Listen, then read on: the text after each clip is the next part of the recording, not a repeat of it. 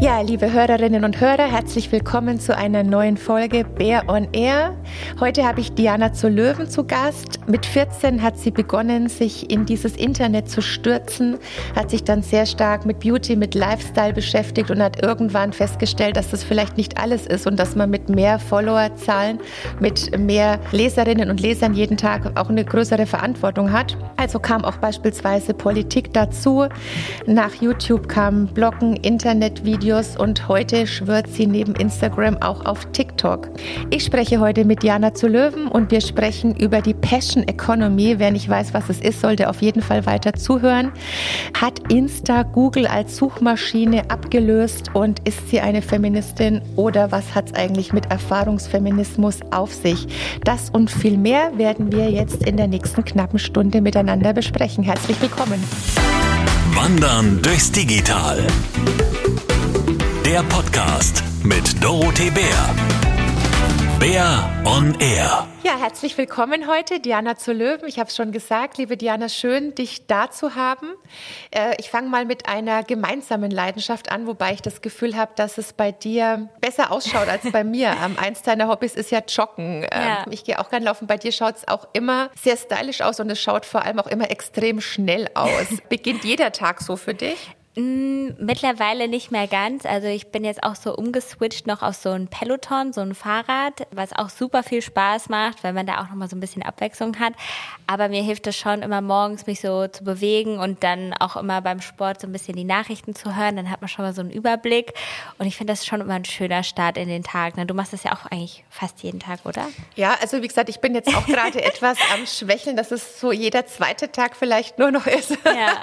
Aber es ist schon zum Kopf freikriegen deswegen einfach am besten ja. nur, wenn ich dann deine Videos dazu sehe, dann schaut es aus eher nach einem Sprint als nach einem langen Lauf. Ach, also ich würde sagen, ich bin da auch gar nicht immer so schnell oder streng, aber ich ähm, habe eine Zeit lang immer zusammen mit einer Freundin regelmäßig ähm, quasi, ja, dass wir joggen gegangen sind und das war schon sehr gut, weil man sich da noch mehr gesteigert hat, wenn man zusammengelaufen ist. Also man ist einfach direkt schneller gelaufen. Wie sieht dein Arbeitsalltag aus? Das können sich vielleicht in deiner Generation viele vorstellen. Ich weiß nicht, wie es in der Generation deiner Eltern oder deiner Großeltern ist jetzt wahrscheinlich nach den vielen Jahren, die du deinen Job machst, ist es schon was anderes. Aber gibt es da einen Unterschied zwischen der digitalen Diana, die quasi permanent im Netz unterwegs ist, oder hast du eben auch neben Laufen noch andere analoge Beschäftigungen? Also wie muss man sich so einen Tagesablauf vorstellen? Ja.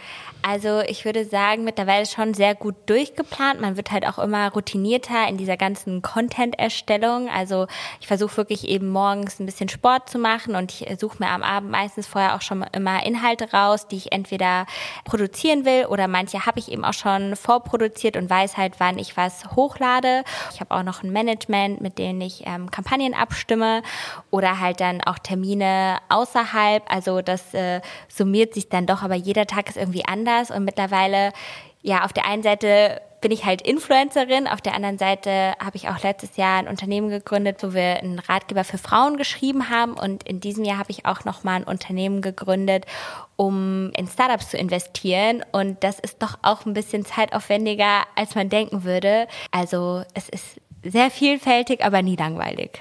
In deinem Alter darf man es, denke ich, noch sagen. Ich glaube, du bist wie alt? 26? Ja, genau. Genau, du hast mit 14 angefangen zu bloggen und hast dann mit 16 Jahren angefangen, Internetvideos zu erstellen.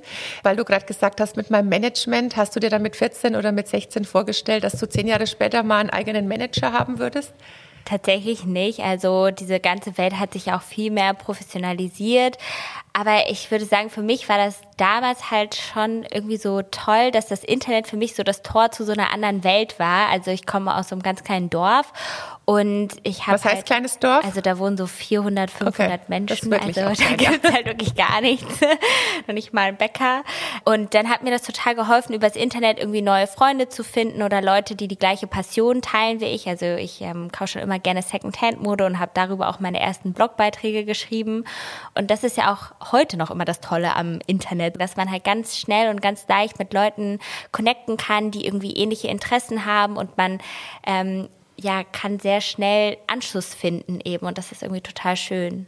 Also wir halten fest, dass du zu einer Zeit das Blocken angefangen hast, vor zwölf Jahren in einem kleinen Dorf, wo du anscheinend schon einen herausragenden Internetzugang hattest. Das stimmt. Ja, also das ist doch mal was Positives. Es hat schon manchmal echt über Nacht gedauert. Also ich habe äh, damals auch schon YouTube gemacht und da war das ja manchmal echt immer, dass ich so, das halt den Tag vorher schon fertig haben musste, wenn ich es am nächsten Tag online stellen wollte.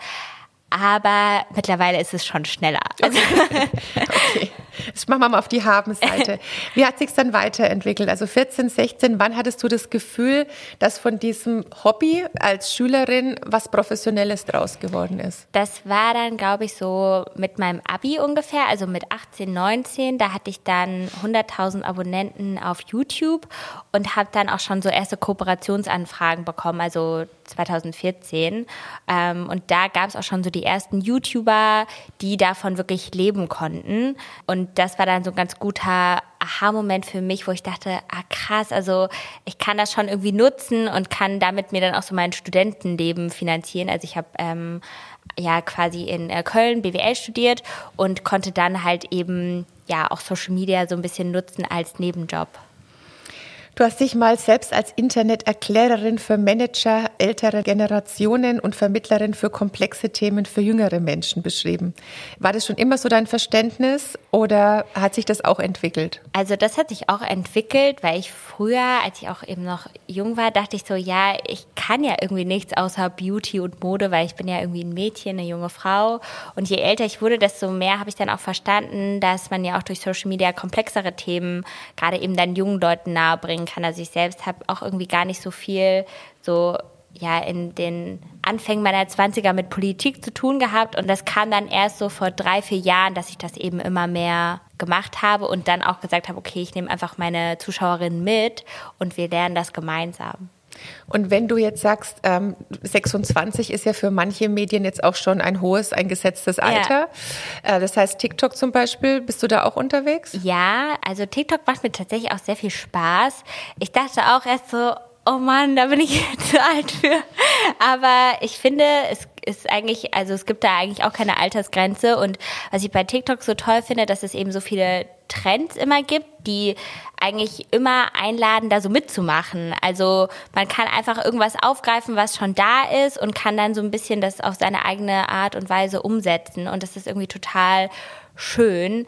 Und ich finde auch, dass TikTok eben auch eine super Plattform ist, um komplizierte Inhalte zu erklären. Also ich sehe da so viele junge Menschen, die da auch irgendwie über LGBTQI oder auch Politik und so weiter aufklären und ähm, das finde ich total schön. Und findest du, dass es dann dem Medium immer gerecht ist? Weil das ist ja oft der Vorwurf, dass man sagt, das sind komplizierte Inhalte und die sind dann aber so vereinfacht dargestellt, dass sie vielleicht dann dem Thema doch nicht gerecht werden. Also ich glaube, man kann das natürlich jetzt nicht mit richtigen Journalismus immer vergleichen, aber ich würde sagen, für junge Menschen ist es eben ein toller Einstieg, vor allem weil man ja auch eben merkt, dass die Leute über die Themen sprechen, von denen sie selbst betroffen sind. Also wenn da jetzt jemand ähm, ja darüber äh, spricht, wie es ist, sich geoutet zu haben, ist es ja schön, das von einem, also von einer persönlichen Erfahrung zu hören, als jetzt in einem Artikel zu lesen.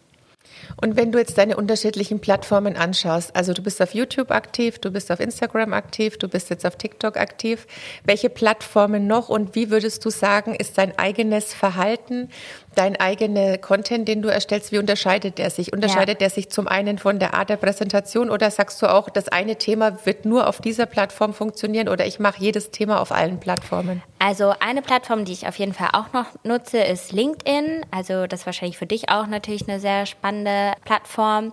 Bei YouTube, da nehme ich das eher als immer noch so eine Suchmaschine, wo man weiß, man lädt irgendwie Inhalte langfristig hoch, also die Leute länger auch suchen.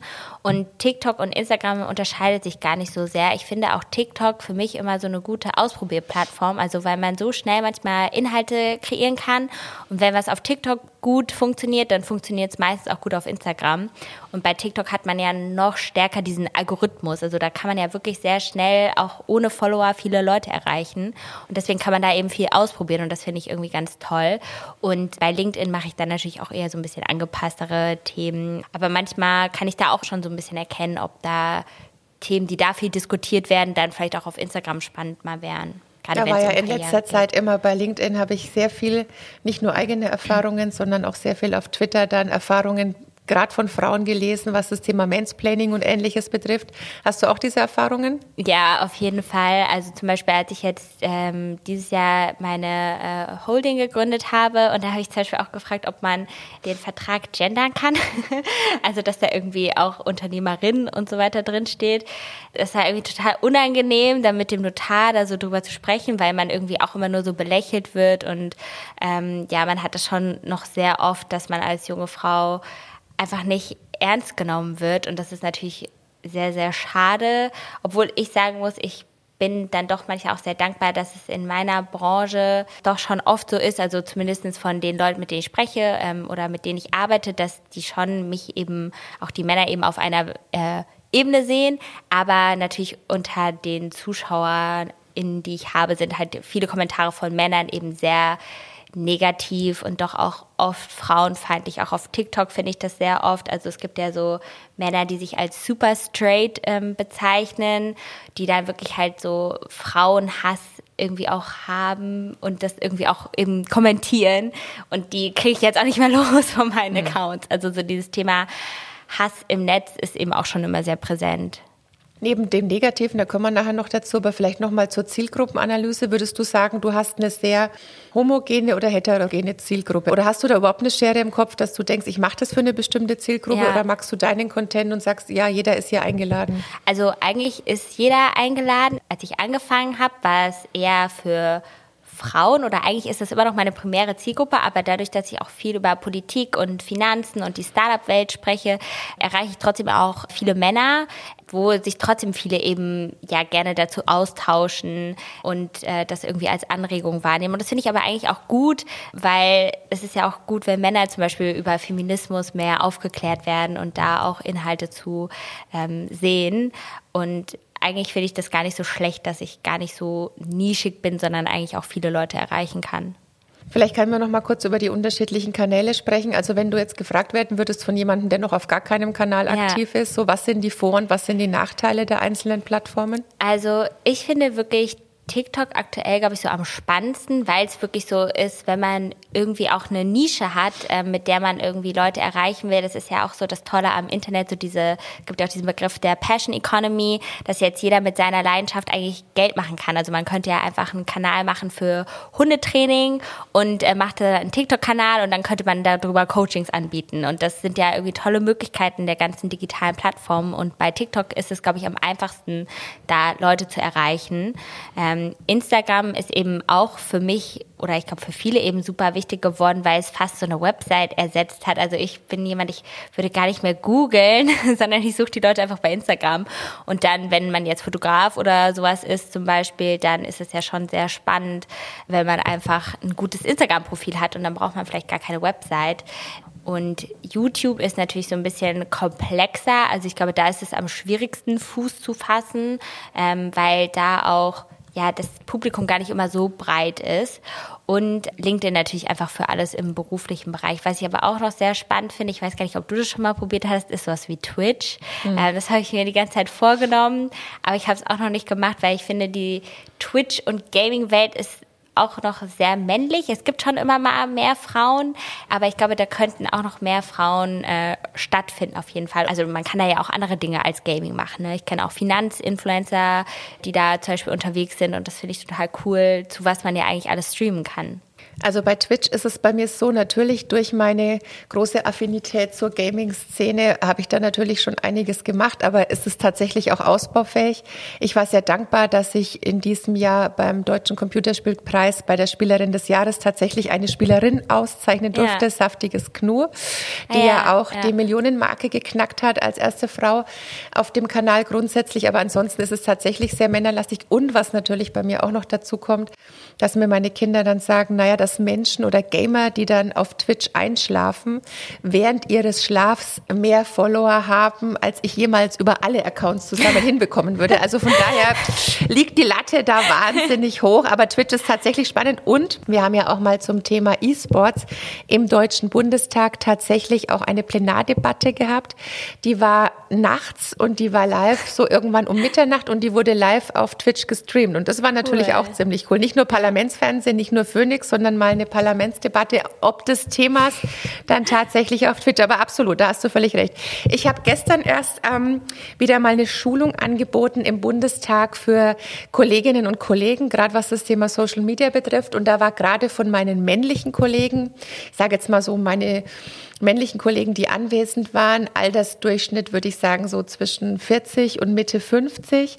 Und da haben wir natürlich unter anderem auch ähm, über TikTok gesprochen und weil du es gerade erwähnt hast, momentan am spannendsten, würdest du jetzt einem 50-jährigen Abgeordneten, egal welcher Fraktion, jetzt mal in unserem Fall der Unionsfraktion, sagen, Geh dahin, jetzt ist Bundestagswahl. Glaubst du, dass es da eine Chance gibt, äh, Menschen dann auch für Politik zu interessieren oder dann auch eine ausreichend große Anzahl von Menschen zu finden, die sich das Ganze auch anschauen würden? Ja, also ich glaube, es kann natürlich spannend sein, das mal zu testen, aber ich glaube, man sollte da wahrscheinlich nicht den ganzen Fokus drauf legen. Also gerade wenn man ja auch mehrere Zielgruppen und nicht nur die jungen Menschen erreichen will, dann ist wahrscheinlich TikTok nicht unbedingt die Plattform, auf die man setzen sollte. Ich meine, hier in Deutschland darf man ja auch erst ab 18 wählen und viele, die jetzt TikTok nutzen, sind ja auch zum Beispiel noch unter 18.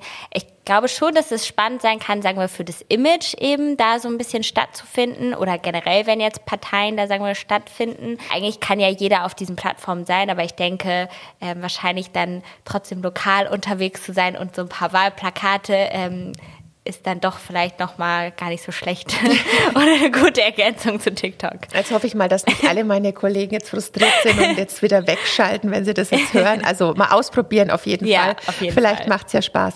Ja, uns eint noch etwas ähm, in unterschiedlicher Art und Weise ist noch mal der ganze Bereich auch digitale Aufklärung.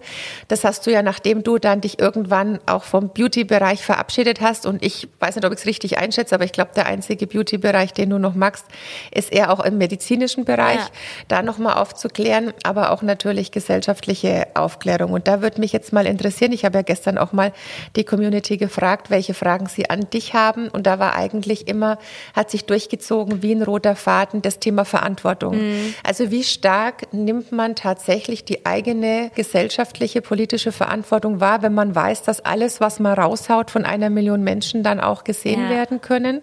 Wenn man so eine hohe Reichweite hat. Also das ist ja schon eine Bürde, das ist ja schon eine Last, wenn man weiß, man hat einen wahnsinnigen Einfluss, gerade auch auf Minderjährige, wenn man sich zu komplexen Themen äußert. Ja, also man muss da auf jeden Fall sehr, sehr vorsichtig sein und ich glaube, es ist natürlich immer so ein Lernprozess. Ich habe auch über jetzt die letzten Jahre auch eben mein Team erweitert, dass ich eben auch nicht nur alleine immer über meine Beiträge gucke, sondern da auch Leute habe, die das auch alles nochmal gegenchecken, weil es können halt eben immer Fehler passieren oder dass man irgendwie darauf achtet, ähm, dass man ja niemanden irgendwie ausschließt liest und ja, da muss man schon immer so ein bisschen drauf achten. Auf der einen Seite, ja, wie man die Beiträge gestaltet, aber auch so ein bisschen natürlich, mit wem man dann zum Beispiel arbeitet. Also wenn man jetzt mit Firmen arbeitet, bestimmte Unternehmen vorstellt und das ist manchmal gar nicht so leicht. Ähm, da bin ich auch manchmal total zwiegespalten und da kann man es eigentlich auch nie allen recht machen.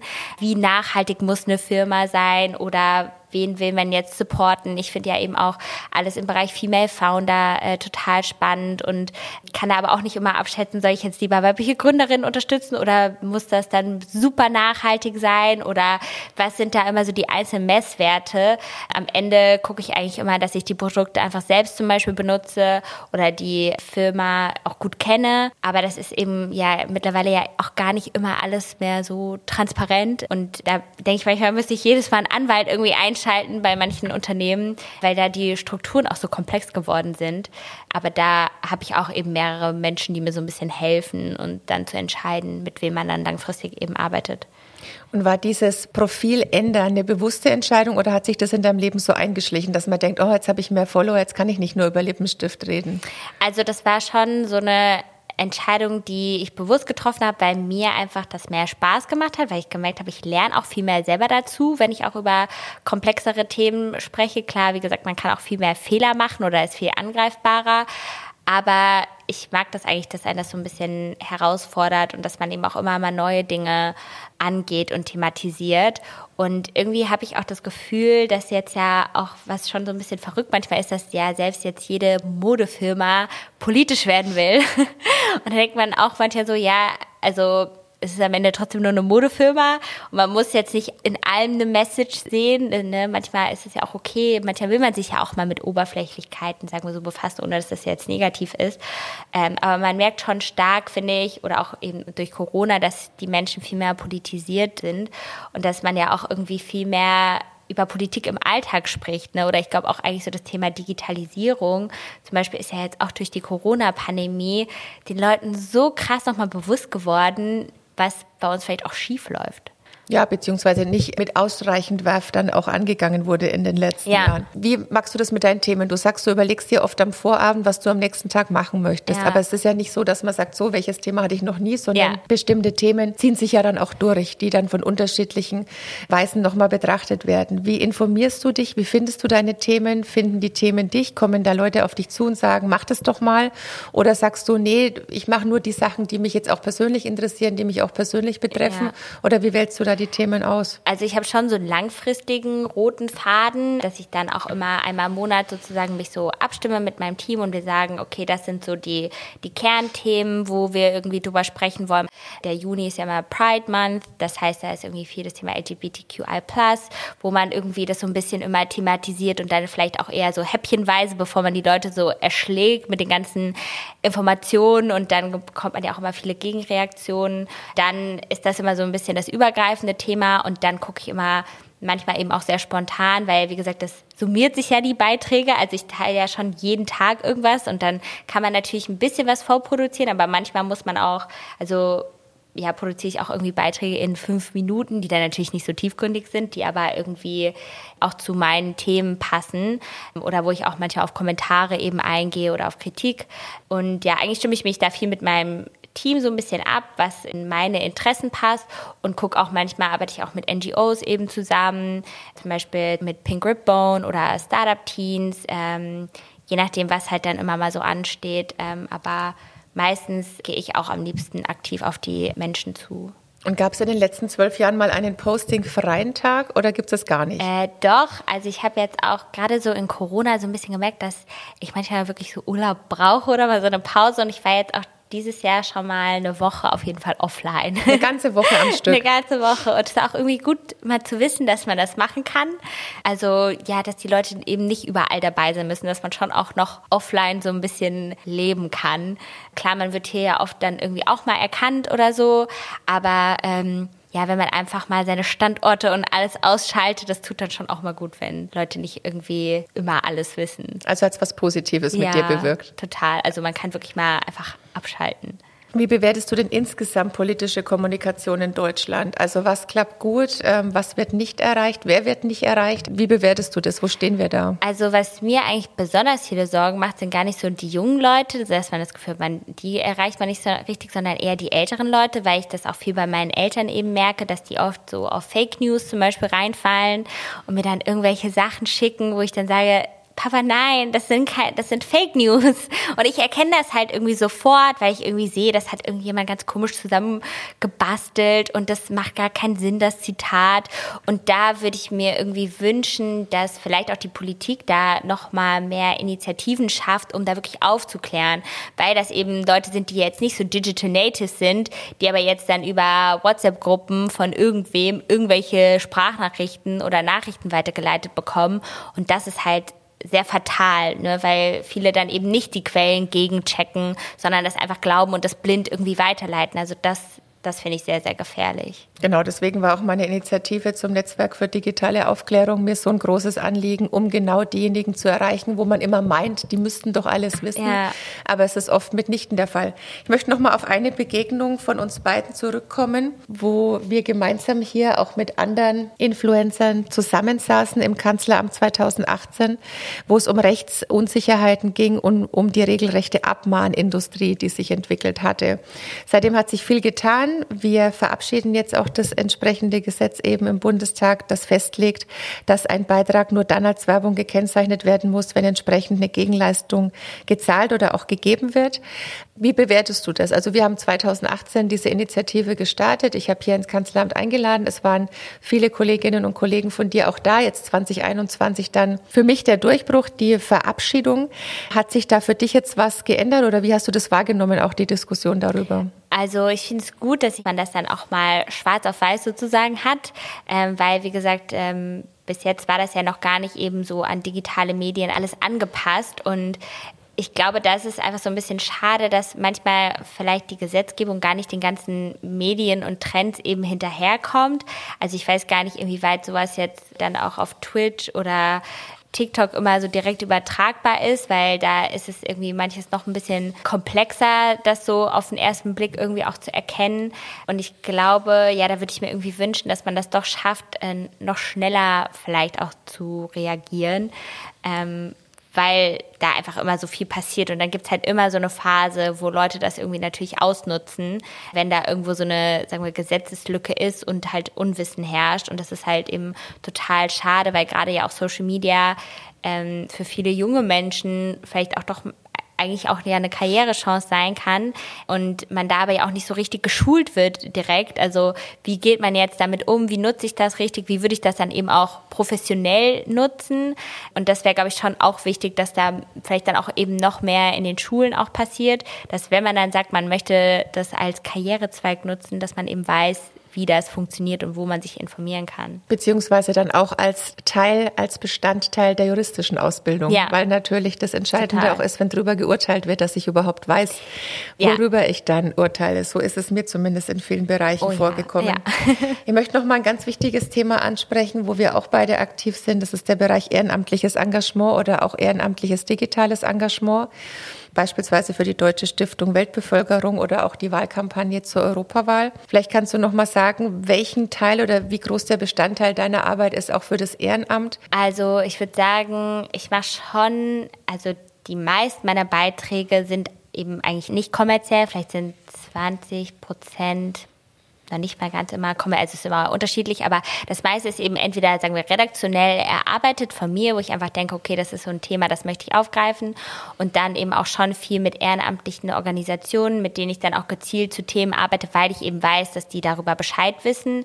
Also ähm, jetzt zum Beispiel auch im Oktober ist ja auch immer Breast Cancer Awareness Month, äh, dass man da mit Organisationen wie Pink Ribbone arbeitet und irgendwie Frauen erklärt, wie sie ihre Brüste abtasten sollen ähm, oder mit Startup-Teens und da finde ich auch, also Startup Teens ist immer, ich sage es immer wie die Hülle der Löwen nur für Teenager, wo man sich eigentlich auch mit einer Startup-Idee bewerben kann und äh, man bekommt Geld, um diese umzusetzen, was ich auch total cool finde, weil es einfach so Kreativität bei Jugendlichen auch fördert. Und da ist es auch einfach unglaublich toll, dass man ja auch durch Corona ja viel digital umsetzen kann. Also man kann ganz viele Workshops irgendwie machen und jeder kann ja dann auch daran teilnehmen, dass man eben nicht diese Hürde hat, man kommt da irgendwie vielleicht nicht vor Ort hin. Und da gibt es schon sehr, sehr viele Chancen und eben auch die digitalen Medien sind natürlich ein Riesenkanal, um wirklich aufzuklären und um da Wissen zu streuen und auch wirklich gemeinsam irgendwie was Gutes zu tun. Ähm, und das finde ich schon irgendwie ziemlich schön, dass man da doch eigentlich so viel machen kann. Wir haben vorhin schon mal über die positiven Seiten im Netz gesprochen. Die weniger schönen haben wir vorhin auch schon mal kurz gestreift. Hass im Netz. Und das ist natürlich etwas, was besonders Frauen betrifft. Gibt es unterschiedliche Studien, aber vielleicht ist eine der aktuellsten, dass auf jeden Mann fünf bis sieben Frauen kommen, die eben dann von Hass im Netz betroffen sind. Deswegen setze ich mich beispielsweise auch dafür ein, dass Gewalt in der Kriminalstatistik nochmal gesondert bei Frauen auch ausgewiesen wird. Einfach weil dann ganz anders auch, was Präventionsmaßnahmen und ähnliches betrifft, nochmal reagiert werden kann oder schon vorab gearbeitet werden kann. Wie sind da deine eigenen Erfahrungen? Also natürlich macht man da in zwölf Jahren wahrscheinlich wahnsinnig viel mit. Wie hast du dich dadurch verändert? Macht es immer noch was mit dir? Und ähm, wie reagierst du selber drauf? Also beginnend von ignorieren, blockieren oder zur Anzeige bringen, gibt es ja unterschiedliche Möglichkeiten, ja. damit umzugehen. Mittlerweile hat man wirklich so ein hartes Fell sich angelegt, dass man das eben nicht mehr so nah an sich ranlässt. Ich sage, ich nehme mir Kritik wirklich nur noch von Leuten zu Herzen, von denen ich mir jetzt auch ein Lob zu Herzen nehmen würde. Ähm, und dann kann ich da mittlerweile ganz gut drüber stehen. Aber wenn mich jetzt Accounts, sagen wir, zu sehr äh, belästigen und auch mir viele unpassende Nachrichten schreiben. Entweder blockiere ich die dann oder je nachdem, wie schlimm es ist, ähm, arbeite ich dann auch mit Organisationen wie Hate Aid zusammen. Und da kann man das ja dann auch eben gemeinsam zur Anzeige bringen. Und ich glaube, das ist schon auch wichtig für junge Frauen zu wissen, dass man eben so Möglichkeiten hat, das eben zu machen und dass man da auch ja den Mut haben sollte, ähm, gegen vorzugehen, weil äh, auch wenn der Hass ja nur online stattfindet, ähm, betrifft er ja dann doch eben im realen Leben und ähm, bringt einem vielleicht auch mal eine schlaflose Nacht. Und das ist natürlich alles andere als gut. Und ähm, ich bin da aber auch immer sehr hin und her gerissen, wie sehr man zum Beispiel, weil das hast du wahrscheinlich auch dann oft irgendwie als Debatte, wie sehr man das ähm, ja noch beschränken sollte zum Beispiel oder manche fordern irgendwie, man sollte mit seinem äh, sich irgendwie mit seinem Personalausweis bei den Social Media Kanälen anmelden. Aber ich finde, das Internet hat ja auch immer noch so eine gewisse Freiheit und Anonymität, die es ja auch manchmal braucht, damit Leute wirklich ihre Meinung sagen ähm, zu Themen, wo man das vielleicht mit seinem eigenen Namen gar nicht sagen könnte, so einfach. Ähm, deswegen finde ich es nicht so leicht, äh, da eben gesetzlich immer noch weiter vorzugehen. Aber ich glaube, wir müssen generell einfach viel mehr lernen, wie wir im Social Media kommunizieren. Ne, und wie ja, ich sag mal so, also ich glaube, dass Anonymität gerade für jemanden, der auch auf einer Suche nach einer Selbsthilfegruppe ist, ganz, ganz wichtig ja, ist, um sich genau. da austauschen zu können. Da wäre es total kontraproduktiv. Genau. Und gleichzeitig erlebe ich aber auch eine Steigerung in den letzten Jahren, dass eigentlich der meiste Hass auch von Leuten mit Klarnamen kommt. Also deswegen ja. weiß ich gar nicht, das ist nicht diese Anonymität, wo man mal seinen Hass los wird, sondern das sind echte Menschen mit echten Namen, mit echten Profilbildern, wo die Hemmschwelle einfach extrem gesunken ist, auch in ja. den letzten Jahren. Und wir haben da natürlich natürlich viel gesetzlich geregelt. Alles geht meines Erachtens nicht ausschließlich, sondern es geht auch viel um Prävention, es geht um digitale Bildung, um Medienkompetenz um dann eben auch da zu einem anderen Miteinander zu kommen. Aber wenden sich dann auch an dich, also neben dem Hass dann auch junge Frauen hauptsächlich dann auch, äh, minderjährige Mädchen, die dann auch über das Thema mentale Gesundheit mit dir sprechen wollen? Ja, auf jeden Fall. Oder heute hatte ich das auch wieder. Heute wurde ich von so einem Mann auf der Straße so ähm, ja irgendwie ange gebrüllt und angemeckert, der irgendwie meinte, mein Outfit sei zu kurz. Ähm, und dann habe ich das auch thematisiert. Und das ist irgendwie so krass, wie viele Frauen einem dann halt zurückschreiben, ja, das ist mir heute auch schon zweimal passiert. Ja, gestern, ja, ich will gar nicht mehr alleine rausgehen. Ja, ich gehe jetzt wieder, also deswegen nicht joggen. Und das ist irgendwie so traurig, weil man immer so denkt, das kann doch nicht sein. Man fühlt sich so hilflos, wenn man eigentlich den Frauen gerne ja helfen würde, auch keine Angst im Dunkeln zu haben oder ähm, keine Angst im Sommer das anzuziehen, was man möchte. Aber es kommt halt einfach so oft vor und ähm, das Gleiche hat man ja dann auch online, dass man eben gar nicht weiß, wie man damit umgehen soll, wenn man so oft irgendwie kritisiert wird für ja eine Tatsache, dass man einfach so rumläuft, wie man sich wohlfühlt zum Beispiel. Aber hast du schon mal dein ähm, Aussehen, sage ich mal, dahingehend geändert, dann, weil du schon mal antizipiert hast, dass bestimmt wieder ein blöder Spruch kommt und man sagt, nee, das halte ich jetzt heute nicht durch? Ja, dass man schon dann manchmal denkt, hier würde ich vielleicht nicht so freizügig rumlaufen, äh, obwohl man sich vielleicht so eigentlich auch trotzdem wohlgefühlt hätte.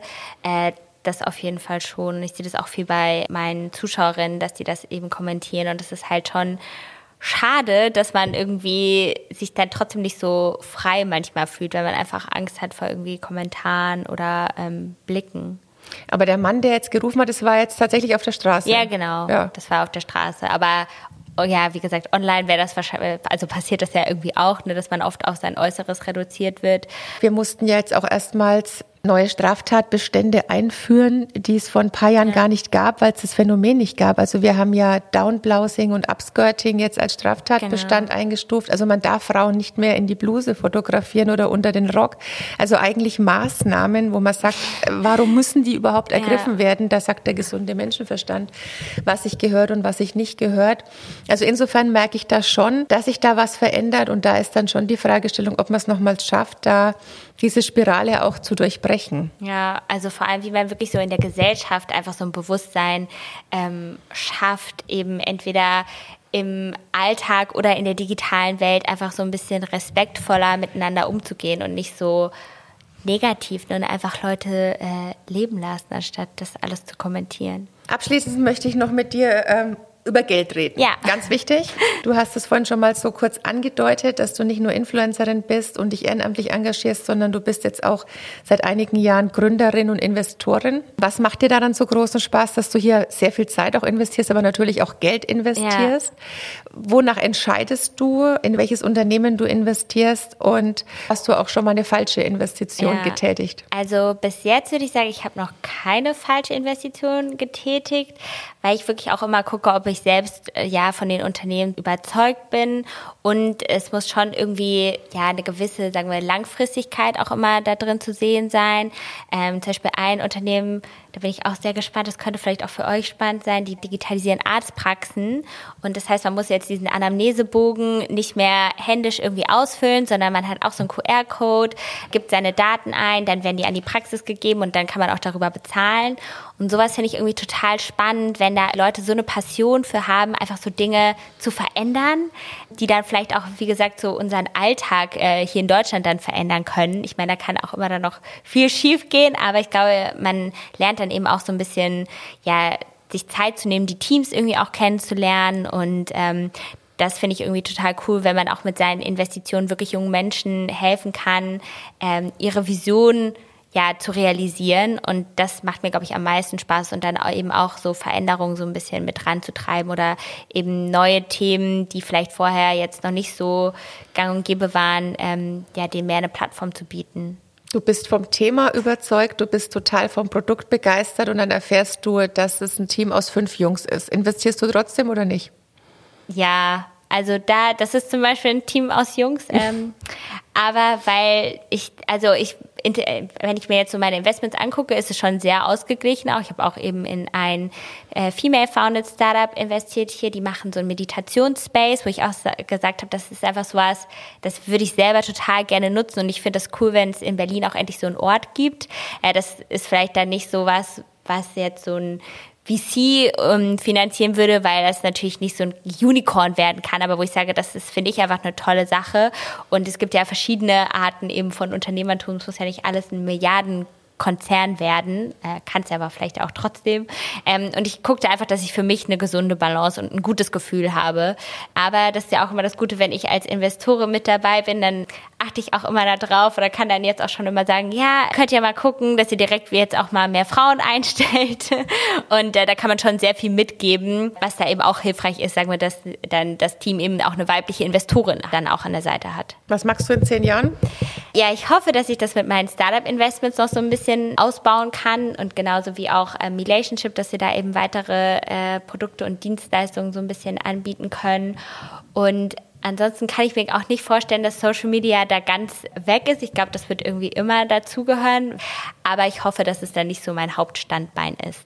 Also ich hätte noch tausend Fragen, aber wir sind jetzt mit der Zeit ziemlich durch. Ja. Ich habe gelesen in diesem Internet, dass du auch Fragen mitgebracht hast, was ja. ich äh, bislang eigentlich nicht gemacht habe, aber ich würde jetzt mal da eine Ausnahme machen. Ja, genau. Ich will auch noch mal einen Podcast starten, wo es viel auch so ums Thema Karriere, Politik und Finanzen so ein bisschen geht. Also so die Themen, die mich eben auch viel so umtreiben. Und äh, ja, ich kann ja einfach mal dann äh, direkt starten. Also liebe Zuhörerinnen und Zuhörer, wir wechseln jetzt mal die Mikrofone und die Kopfhörer und jetzt sitze ich mal auf der anderen Seite des Tisches. Genau, weil mich würde auf jeden Fall interessieren, was sind so Dinge, wo du sagst, das willst du konkret noch verändern? Das ist was, was dir besonders am Herzen liegt. Also von den Themen, an denen ich am allerliebsten arbeite, sind es tatsächlich drei. Das ist einmal der ganze Bereich der digitalen Bildung. Da ist der Bund leider nicht federführend zuständig, aber ich habe da in den letzten Jahren schon auch sehr viel, auch mit, mal mit, mal gegen, mal gemeinsam mit den Ländern auf den Weg bringen können. Aber so die komplette Digitalisierung der Bildungslandschaft liegt mir natürlich nicht nur als Politikerin, sondern auch als Mutter von drei schulpflichtigen Kindern extrem am Herzen. Im Bereich der Verwaltung bin ich froh, dass wir jetzt gerade den gordischen Knoten auch durchschlagen haben. Mein Lieblingsprojekt, die EID, also der Personalausweis aufs Handy, das soll auch noch vor der Bundestagswahl dann Realität werden. Und das ist etwas, ähm, wo mein ganzes Herz dran hängt, weil wir bestehen ja aus unterschiedlichen Identitäten. Du bist nicht nur eine Frau, du hast nicht nur ein bestimmtes Alter, du hast einen Führerschein, ja oder nein, hast eine Familie, hast Kinder ähm, hast ein bestimmtes Zeugnis, hast ein Diplom. Also das alles macht einen ja aus und das alles dann auch gesichert auf dem eigenen Smartphone, immer wieder abrufbar, medienbruchfrei, jedem zur Verfügung zu stellen. Das werden wir auf jeden Fall 2021 noch hinbekommen.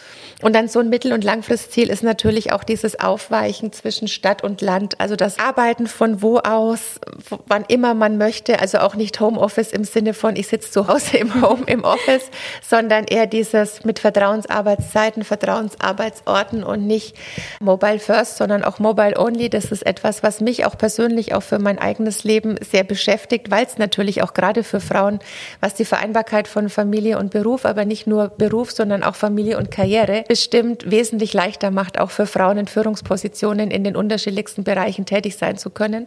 Ja, und das treibt mich an und das sind manche Ziele sind kurzfristig, aber vieles auch mittel- und langfristig, weil das Schlimme und gleichzeitig das Schöne ist, dass man mit Digitalisierung ja nie fertig ist. Es ist also ein permanenter Prozess, an dem jeden Tag neu gearbeitet wird. Und gehört da auch so ein bisschen mit rein, dass man eben diese ganzen, sagen wir, Behördengänge leichter digitalisieren kann? Ist das auch so geplant oder auch Teil von dieser digitalen Identität, dass man auch sagt, ja, ich melde mich jetzt einfach online um? Genau, also wir haben 575 Verwaltungsdienstleistungen und von den 575 haben wir schon 300 online.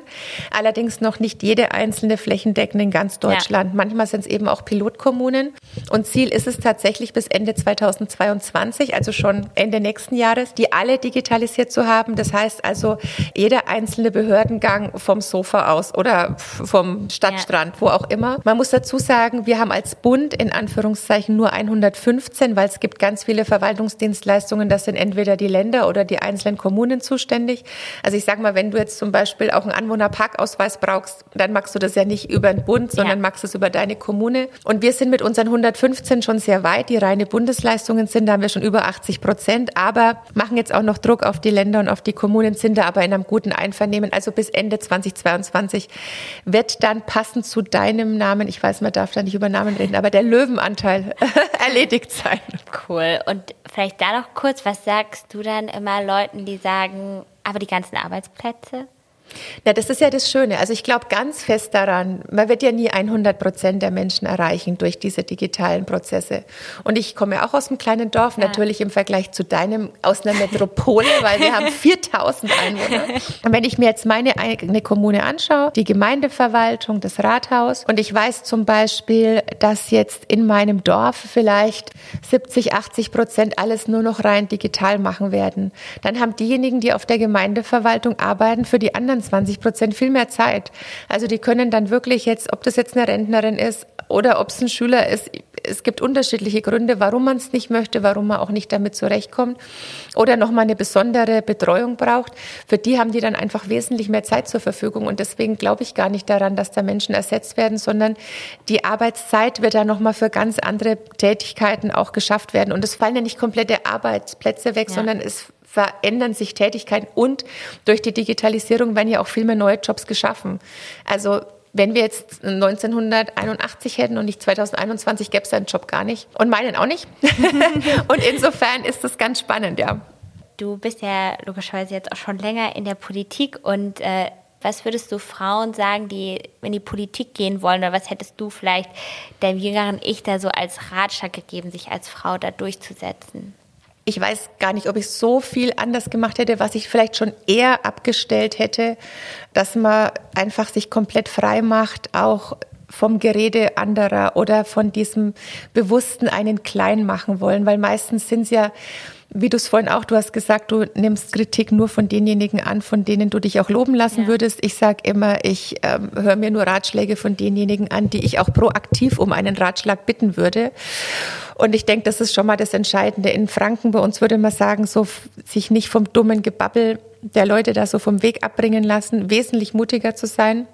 Ich glaube, einer der schönsten Sätze ist von Sheryl Sandberg, What would you do if you weren't afraid? Sich immer mal zu überlegen, was ist eigentlich das Allerschlimmste, was passieren kann. Ja. Bin auch in Kampfabstimmungen reingegangen, von denen mir abgeraten wurde, weil dann kam immer die Frage, ja, und wenn du verlierst und sich dann die Frage zu stellen, ja, dann verliert man halt. Das ist ja auch das Schöne an der Demokratie, dass es ja dann auch ähm, mal klappt, aber eben auch mal nicht klappt.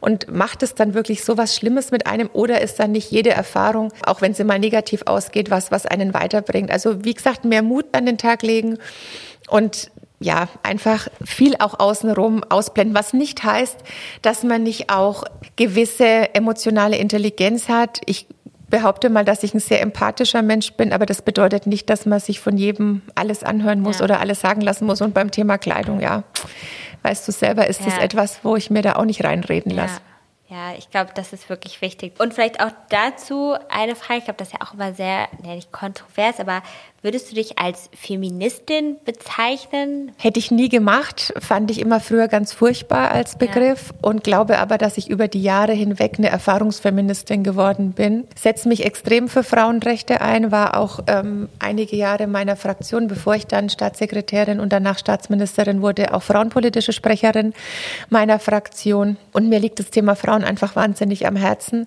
Also als Urfeministin wahrscheinlich nicht, aber als Erfahrungsfeministin über die Jahre definitiv. Cool, vielen, vielen Dank. Ja, ich sag Dankeschön. vielen Dank für die verteilten Rollen und alles Gute dir. Und ich wünsche dir, dass du in Zukunft da auch keine Schere mehr im Kopf haben musst, ähm, was man früh anzieht, was man nicht anziehen möchte, sondern dass wir mehr Wert auf die Inhalte, die wir dann jeden Tag rausgeben, legen können und weniger auf die Oberflächlichkeiten. Aber ich gebe auch zu, dass ich mir manchmal wünsche, wir wären im Jahr 2021 da etwas weiter, als wir manchmal sind. Also vielen Dank für deinen Besuch hier. Gerne. Wandern durchs Digital. Bär on Air.